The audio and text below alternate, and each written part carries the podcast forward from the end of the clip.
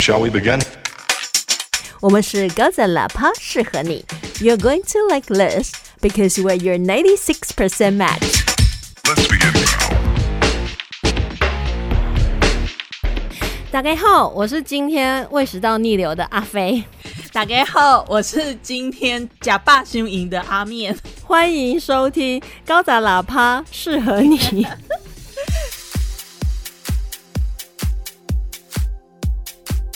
我们今天要来继续聊 X 巴士的第，今天第几集哈？今天是第三集喽！哎、我都已经过得有点那种山中无甲子，寒尽不知年了，哇哦，成仙了。我告诉你，今天这个第三集呢，叫做坏作家。我是最后一个才看到这一集，哦是吗？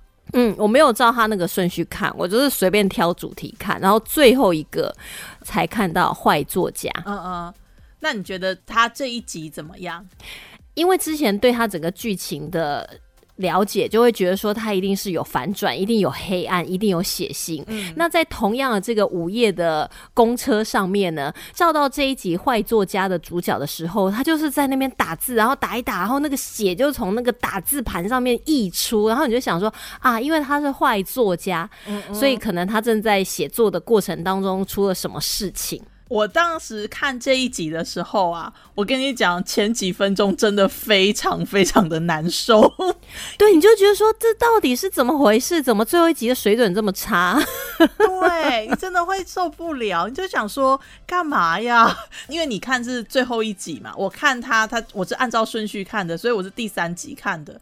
前两集呢，其实我们都还蛮享受他的那个反转的，也还蛮欣赏他的那个编剧的那个呃细节的注重。但是呢，在这一集。他一开始的时候呢，那个角色就是非常的人生胜利组，然后就是小公主，你真的就看了就是这到底在演什么？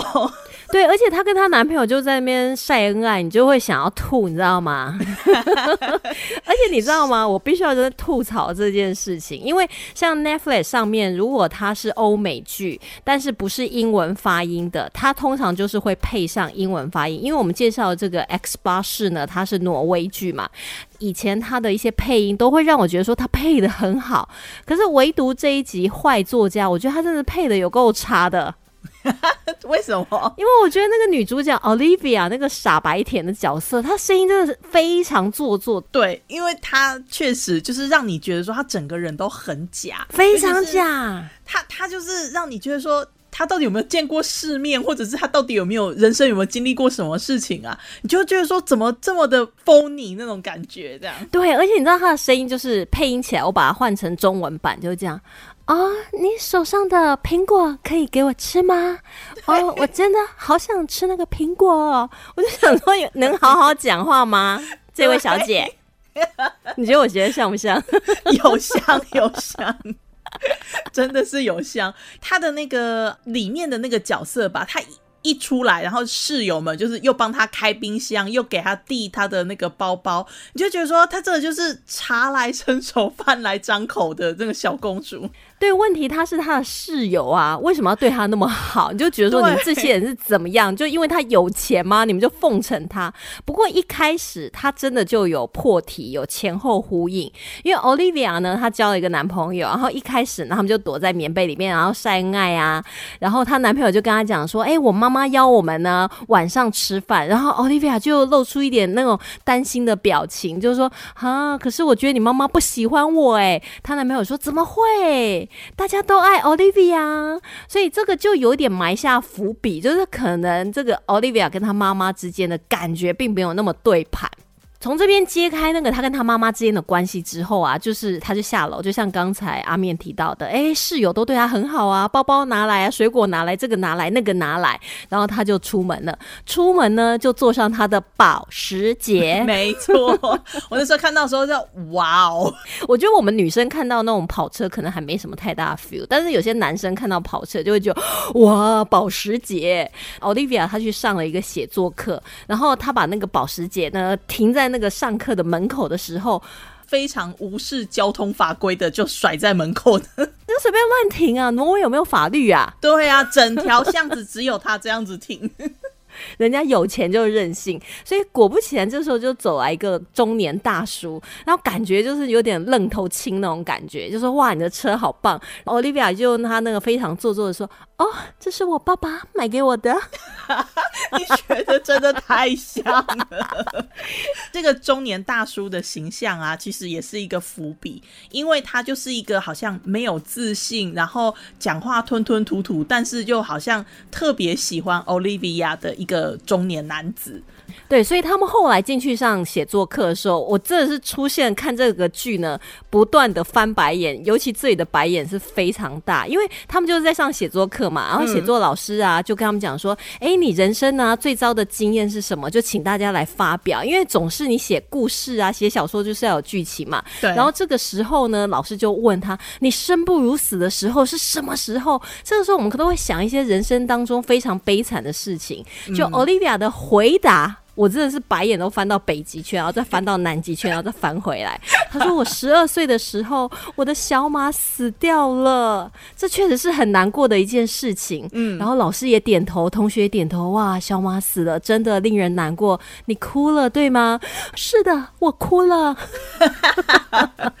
然后老师就问他说：“那你现在哭了吗？”他说：“没有，我现在没哭。那你怎么度过的？”我爸爸又给我买新的小马了。My God，不舒服。哎，他真的都这样讲话啊！可是他很好玩哦，就是在这里面的时候，你会发现说，Olivia，你你其实不太知道他到底是真的白痴，还是他其实就是不自觉的想要炫富。因为老师其实已经想要 move on 了，想要再接继续讲下去，说你要怎么让角色发展。他居然还特别举手说：“可是我爸爸后来又买了一只小马给我。”好，对了，你就很有钱呐，不用再强调了。所以旁边的人就也是有那一副，就是啊，怎么会跟这种人同一个班级？对。但是后来老师讲到一个很关键的，因为他这一堂就是写作课嘛，所以老师说啊，如果你今天呢，你的剧中的角色跌到谷底的时候啊，你就应该要给他一些激励的，给他一些反转，让他从谷底翻身。嗯。那同样的，如果你的角色一直都在高潮，一直一帆风顺。那你就必须要给他一点苦头吃，这样大家看才会觉得说啊，对呀，他要经历一些困难。然后那个老师也留下一个伏笔，你可以把你讨厌的人写在故事当中，让他吃尽苦头，有没有？我觉得这也是一个伏笔。没错，而且那个老师他其实他在讲的这个东西啊，他并不算很困难，因为每一个。虚构角色，他都必须要有一个角色成长曲线嘛，对不对？所以其实他这个东西是也是蛮基本的，但是呢，他就是替这个。故事发展留下了一个很不错的这个呃伏笔，在这个地方这样。其实我们后来看到这边就觉得说，哦，好啦，反正就 Olivia 就是一个做作娇娇女这样，至少我是这样定义她的。但我觉得故事，我觉得编剧也是故意想要让我们这么觉得，因为他所有的回答都是傻白甜到了一个极致的程度。后来他们写作课下课之后啊，然后那个刚才那个中年大叔就跟他稍微聊了一下，因为。Olivia 的所有的一切都是他想要的，比如说那台跑车啊。但是这个大叔已经写了一个故事，这个可能就是 Olivia 还没有开始的。而且，所以那个时候，Olivia 看到他手上已经拿着一叠故事，他就非常的呃好奇，他就说：“我可以读吗？”而且也是超没礼貌的手就已经伸过去要抓人家的那个纸本。所以那个那个大叔他就很紧张，说：“不，这这这只还不适合阅读，赶快再把它抽回来。”他就是予取求惯了啊，不然他怎么会就直接人家还在揣在怀里的东西，你就会伸手要把它拿过来？不过 Olivia 后来就走啦，但是他回去以后呢，就出现了有点像是真实跟虚幻交错在一起的那种情节了，因为你怎么看你都觉得这不像是一个真实的聚会演出的内容。是的。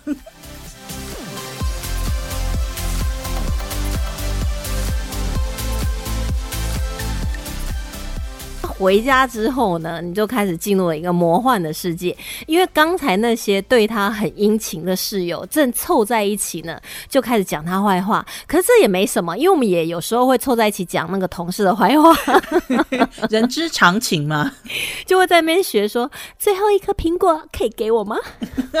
其实他真的很机车，因为那个时候人家确实就是已经拿着苹果都已经放到嘴边了，你还说可以给我那颗苹果吗？他三个女的室友就开始说，对他真的超烦人的，只会在那边讲说，哦，我爸妈好有钱哦，买小马跟保时捷给我。哎，这种人在生活当中确实是很让人讨厌。我是不会讲到讨厌啊，但是你就会觉得说，他们后来讲的重点是，既然家你家那么有钱，你为什么每次房租都迟缴呢？凑在一起讲别人的坏话呢？这个还不算什么超现实，超现实是后来他们在那边讲说，我们呢可以把他带去公园啊，扒个精光啊，你就想说，哎，这三个女的也未免太暗黑了吧？拍她裸照啊，上传映射滚啊，她就死定了，开始想要整他们。但是后来话锋一转，就是其中有个女生说，要是她死掉就太好了。通常我们不太会这样。没错，她那个时候就是瞬间一个很犀利的一个转折就出来。她如果死的话，其实是造福人类，你就会觉得说，呃，也不至于吧？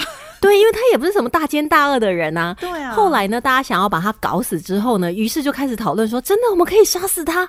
哇，肯定会很棒，刺他一刀，哇！哎，那感觉就觉得这三个女的平常是被压抑的太严重了。那那个一定是自己本身就有病吧？我在想。后来他们就说：“好，我们现在就动手，要把他杀了，然后埋在森林里面。”就觉得说：“哎，这是看恐怖片吗？” 突然他们就已经想好了一整套的这个毁尸灭迹。对，而且每个人都加一加一加一。这没有想到呢，因为奥利比亚在外面偷听嘛，嗯，所以他听到一个完整人家要杀他的计划。一开始的时候呢，他们出来还说：“你听到我们讲话了吗？” 没有，没有，没有，我才刚回来。还那个时候装傻白甜还有用的时候。不过等人家就问他说：“你要不要坐下来呀，休息一下啊？”他就是呢，因为平常就是平常就是一个非常傻大姐的感觉，所以他现在不能太精明嘛，他也就是乖乖的，就是坐下来，然后听他们说：“我们周末一起去公园玩啊。” 就就目击他们实施他的那个谋杀计划，然后后来他就觉得说，他们三个可能就在那个厨房那里，搞不好一个人就拿一把刀啊，搞不好就会弄什么东西要来整死他。啊。于是他就想要夺门而出，这个我觉得也算是正确的反应，因为如果听到别人在密谋说要把我杀死的话，我一定想办法要逃啊，找了一个借口啊，然后就逃出去。那逃出去的过程当中，他就遇到她男朋友，但她也不太相信她男朋友，她觉得她男朋友可能是跟她同一伙的。于是呢，他就上了一个就刚才那个中年大叔的车。他其实这一段也蛮好玩的，因为他等于就是逃出来。他他逃出来的时候呢，他在路边随便拦了一台车嘛。那他拦了那台车之后呢，哎，居然就是一个写作课的同学在那个地方。然后呢，他还又问他讲说，他就转过来看说，哎。你你是我写作课的那个同学，然后呢，那个大叔就呃，我刚好就在附近，对，就是有点像是那种命运让他们又再度交汇了。这个时候大家都不能相信，男朋友可能也是跟那个三个室友是同一伙，都想要害死我，就唯一好像就只能相信这一个中年大叔同学。然后后来他就想要去警察局报警，看到这边我是觉得有一点拖了，你知道吗？就觉得 到底什么时候要反转哈？好奇怪哟！他到了那个警察局之后，你心里想说：“OK，好。”虽然前面一个有点超脱现实的感觉，但是到到了警察局你就报案嘛，对不对？但是呢，他后来就在窗边就看到了他的室友们。就一脸就好像来讨债的样子，就慢慢的朝警局靠近，然后他就很紧张啊，他就赶快冲到柜台去说：“柜台，你们必须要来帮我。”然后呢，那个柜台的人就跟他讲说：“不好意思哦，要排队。”对，而且他就看到他那三个室友还拿了一把刀，就是觉得好像直接在警察局把他干掉。那这个感觉就是。太不真实了，就是有点像是那种烂番茄剧，你知道不？你知道那种感觉吗？真的，因为你怎么会三个人杀气腾腾的往警局冲？对我那时候想说这一集叫做坏作家，那到底谁是坏作家？怎么一点都还没有出来？那这时候 Olivia 就想说，算了算了，我不要报警，我赶快逃吧，不然他们要进警察局来杀我。然后他那时候在逃的过程当中，那个中年大叔的车还停在另外一头。这边刚才忘记讲了，因为。Olivia，他下车的时候呢，就在收东西的时候，就不小心把中年大叔写的那个故事的草稿收进自己的包包了。当时一片混乱，然后他很慌张嘛，想要赶快去报警的，所以下车的时候呢，刚好就那个包包打翻了，他就一堆纸，他就全部都收进来。对，然后这个时候呢，他就开始在看他刚才收的那一堆纸，然后就发现说奇怪，这个中年大叔他坐在车里打着电脑。他的故事完全就是发生在 Olivia 身上的故事，他就觉得说哇，既然有一个人在写我的故事，而且把我写的这么悲惨，要我的室友把我杀掉，然后要我走投无路，让我在警局报案的时候，他们还拿着刀来，就完全重现。哎，我看到这边的时候，我就想说，哎，之前不是有一部电影叫做《口白人生》啊，就是这个故事啊，一点创意都没有。人家《口白人生》还有赢到那个什么原创剧剧本奖，这个的话可能就是，但是因为他是坏作。家，所以这其实只是第一层坏而已。Olivia 也不是省油的灯，他就也打开了他的电脑，然后他就开始写说，有个作家在写我的故事啊。然后后来他的电脑变成了怪兽啊，他的电脑就把他的手吃掉。然后那时候你就觉得这到底是什么剧哈？他已经超过烂番茄的范围了，你知道吗？对啊，也是在那个时间点，你会觉得说他真的就是非常非常的超现实了。对，然后这个时候他们两个就开始通电话了。你是在写我的故事是不是？然后那个中年大叔也确实是在写他的故事。然后他就说：“我要你把我的故事写好，不然的话我就把你写死。”就好像说你写死我，我也写死你这样。其实一开始的时候，他就问他说：“你为什么要让我受这些苦？”因为 Olivia 她就是一个天真的人嘛，所以她就是不明白说你干嘛？既然你要写我的故事，我原本以为这是美好的一天，你为什么要让我经历这些苦难呢？对，然后他就说：“哎，你忘记写作课上啊？如果这个人一帆风顺，我们总是要让他跌到谷底呀。确实也符合那种剧情高潮迭起嘛。那他现在为了要让他把他故事写完呢，所以他就想说：那我把你的手再变回来好了。其实我觉得 Olivia 她的天真在这个地。方有显现出来，就是说，他问那个大叔说：“那我的结局到底是什么？”大叔就说：“我本来会让你有一个幸福快乐的结局的，因为他对他来讲，他是喜欢 Olivia 的嘛，他本来就没有想要让他受苦受难的那么多，只是因为写作课给他的建议，所以他觉得说他必须要就是给他一点苦头吃这样子。对，所以这个时候他好像就想：好吧，那既然你要给我一个完美的结局，我就暂时原谅你，把你的手再变回来。但是你知道，我看到这边，我还想说，如果真的故事就是这样演的话，我也真的有点对这一系列的，因为他刚好是我看到最后一集，我就觉得有点失望。然后这时候，Olivia 就提议说，我们应该到一个地点去，然后我们把故事，就我们两个又交汇在一起，然后让我们怎么样会有一个 happy ending 那种感觉。所以他们就提议了要去一个日本料理店。那剧情从这边开始呢，又进入了另外一个层次的写作了。我就给你一个机会，让你写我的好结局。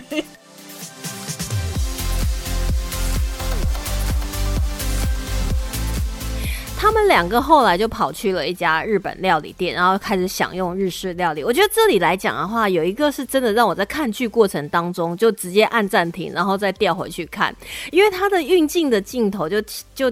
移到他们两个在那边吃那个寿司啊生鱼片，然后旁边就有摆一些那种日式的装饰，就是武士刀。忽然 Olivia 就问他说：“哎，你那个刀为什么少了一把？”然后那时候我就想说：“真的少一把吗？还是他神经质？”我就把它按暂停，然后再倒回去看，原来真的是三把，后来就变成两把。就在那瞬间，他们突然意识到说：“哇，他们两个人的故事不是只有彼此在写而已。”哎。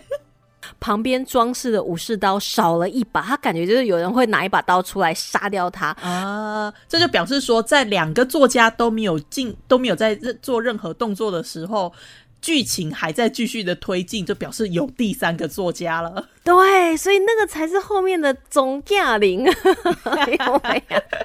真正的大 boss。这个时候呢，她的男朋友就拿了那一把武士刀冲出来，哎呦！而且他一出来就很帅的那边挥啊挥，然后你就觉得说你根本什么都不会，在那边乱挥。然后这个时候，她男朋友的妈妈才是真正发号司令，就杀下去吧，刺下去吧。所以她真的就这样一刀就刺穿了 Olivia 的肚子了，所以真的就见血了。他在那个地方的那个转折，就让我真的很惊讶。我想说，哇哦，原来他妈妈就是那个畅销作者。然后呢，结果镜头又突然的又继续回到了我们观众的现实，就是呢，这个妈妈她其实根本不是那么光鲜亮丽的作家，然后她只是在一个自己的后院，在在用一台很疗效的笔电，在那边打一个很不怎么样的故事。所以回到这边才是真正的现实。刚才 Olivia 她发生的所有一切事情，还包括那个中年大叔，其实都是她男朋友的妈妈写出来的故事。那所以就回到我们剧情一开始的时候，说有留下伏笔。妈妈今天约我们吃晚餐呐，哎呦，我觉得你妈不喜欢我啊，谁会不喜欢你？Olivia 最可爱的。可其实，在她妈妈的故事里面当中，她确实是不喜欢 Olivia，而且她跟她的儿子讲说，把他杀。了吧，然后他还露出那种奸笑，而且他可能在他的那个印象中，Olivia 确实就是一个呃养尊处优的一个小公主，因为她在故事里面处处的去凸显说这个人有多么的不熟世事，然后这个人有多么的天真烂漫这样子。她后来呢，那个她儿子跟那个 Olivia 就出现了。然后来参加家庭烤肉了，这样子。对，而且你有没有发现说，他就刚好符合他之前在那个魔幻里面那个上课的时候说，把你讨厌的那个人写到故事里，让他受尽苦头。所以他就完全就是照他想的去写 Olivia。但这个时候呢，妈妈是一个作家，这个时候正在烤肉的爸爸转过身来。就是那个中年大叔，所以你可以想象，说是那他在他原本在那个妈妈的故事里面是如此的懦弱不堪，而且就一直好像在意淫那个 Olivia 的时候，你就觉得感觉得出来说，妈妈其实蛮不爽自己的老公为什么要对 Olivia 这么好。这真的就是很像一开始写作的人会做的事情，因为我们如果一开始写作，都一定是从身边的某一个角色，然后把它写到你的故事里，可能真的是他发生的故事，也可能是你想。想象它发生的故事，对，而且他在这里呢，他其实就印证了一件事情，就是其实这个妈妈她的写作能力真的很差。你还记不记得我们一开始的时候都觉得说，这故事发展怎么这样子啊？这个太不太不符合现实了吧？太魔幻了吧？其实就是因为他妈妈就是一个很糟糕的作家。对，有时候你看剧也会发现说，有的编剧真的很糟糕。所以看到这边，我完全就觉得说啊，这一出剧的编剧还是厉害。但是这个还不算什么反转。那爸爸在烤肉啊，烤肉就有烤肉的叉子啊，然后后来他就在那边端肉啊，可能就顺手就把叉子呢就递到了太太的手上。他的儿子带着 Olivia 来啦，大家在那边互相寒暄的时候啊，妈妈当然就是好像要表示说欢迎儿子啊。欢迎他的女朋友啊，要打招呼啊。那这时候，Olivia 也会想要去讨好男朋友的妈妈，然后就过来跟他问候啊。哎呀，很高兴你邀请我来啊，你不介意，我真的很开开心。然后他妈妈说：“哦，你好可爱，你好可爱。”这时候他手上那个烤肉叉一把就把它捅进了 Olivia 的肚子上面，而且呢，当人家就是很惊讶说：“你在干什么啊？搞毛啊你？”然后他就说：“没关系，我可以 delete 掉，我可以重写，我可以 delete 掉。”然后你就会发现说，这个。妈妈她其实已经没有办法把真实跟虚幻分清楚了，她完全就一直以为说他们还在她写的那个故事里面，她可以 rewind，她可以重写。对，这个时候镜头已经就是 Olivia 倒在地上，因为她肚子就插了一个烤肉的叉子，整个人已经喷血了，已经爆血了，然后就倒在地上，已经差不多快要挂了。然后她妈妈就在电脑前面，然后最后一句台词 I can't delete it，对啊，我没有办法删除。她觉的他可以再重来一次，但其实他已经在现实当中迷幻了行止。这一集让我的感觉就是，因为我是看完《病态兄弟》之后接着看的，所以其实当时他就是在。表现出说 Olivia 有多天真的时候，我心里我当时还以为说那些室友是不是他自己幻想出来的，又开始有自己那个 imaginary friends。对对对。可是后来呢，他那个故事这样一路发展下来之后，当他开始在讲到说，哎，这个中年大叔在写 Olivia 的故事，Olivia 也可以反写他的故事的时候，我心想说。也是有点奇怪，可是又好像 make sense。然后呢，到最后回到就是到已经到最后结尾这几分钟的时候，我觉得那个编剧真的是厉害，因为原来其实是这一个不得志的妈妈她在写这一个故事，而且她真的就是一个。她真的就不是一个很熟练的或者是很有才能的作家，整体就是非常非常的不吸引人。整个故事结构就是非常多的破绽，也很松散、乱七八糟，可是却凸显了这个剧的名称“坏作家”。他可能是一个写作手法很糟糕的作家，而且他也是一个心很坏的作家。对，真的，他的这个双关，我觉得还蛮不错的。所以最后回到现实当中，我们也不知道说 Olivia 是不是真的就是那种娇娇女，因为其实好像从她一开始跟男朋友在床上晒恩爱，后来发生的所有一切都是在她妈妈的故事当中，所以我们也无从得知说 Olivia 是不是真实？就是这样傻白甜，还是她妈妈因为讨厌她，因为我们如果讨厌一个人，我们讲到他的时候，我们就会多加了很多自己加诸在他身上的一些丑化的形容词，来达成说，哎，我们讨厌他是有原因的，你看他就是这么顾人怨。对他其实最一开始，当镜头带到了现实的时候呢，你会觉得说，Olivia 她其实是一个很礼貌的小孩，然后他他跟他儿子是很恩爱的。他来了人家家之后呢，他也是说，哦，我不好意思，我希望你不会介意我来。其实他也是不想要去打扰人家。所以在现实当中，Olivia 到他家参加烤肉聚会的时候，那个时候 Olivia 的配音就正常了一点了，就不是前面那个，哦，我爸爸买小马给我。就不是这样，所以我觉得后来我就理解了这个配音人员的那种功力了。他觉得那个在虚幻那一块，在作家故事里面的角色，他也用了一个比较虚假的声音。嗯，这些人物角色，他的他在虚幻跟现实之间有明显的差异，所以呢。当观众在看的时候，就是一开始的时候，你会觉得说：“哦，这个剧怎么写成？这个剧怎么编成这样？在接受不了。”可是呢，当你知道说他在他其实是剧中剧的时候，因为其实当你发现说他们可以互相写别人别的角色的时候，你就知道他已经是一个剧中剧的走向了嘛。那他在这个剧中剧的表现的时候，你会发现说每一层每一层，他们都会有一个。呃，当你破到到了下一层的现实的时候呢，每一个的角色表现都会有些微的不同。比方说，Olivia，她发现中年大叔在写她的时候，她也没有那么傻白甜哦，她也是会反抗的。所以这个剧呢，你一定要看到最后，你就可以看出所有的层次的感觉。哎，这是我们 Podcast 以来第一次完全爆完了，就是太喜欢了，所以就是一定要讲完它。对，因为你如果没有报到后面，妈妈拿那个。烤肉叉捅，Olivia，你真的会觉得说这个剧到底介绍给我们是为了什么？所以你真的是要看到后面。今天呢，坏作家就介绍到这边，我们下一集要介绍的啊，下一集也很精彩哎。哦，对，下一集我觉得真的是人性的考验。我们下次再来聊，See you，拜拜。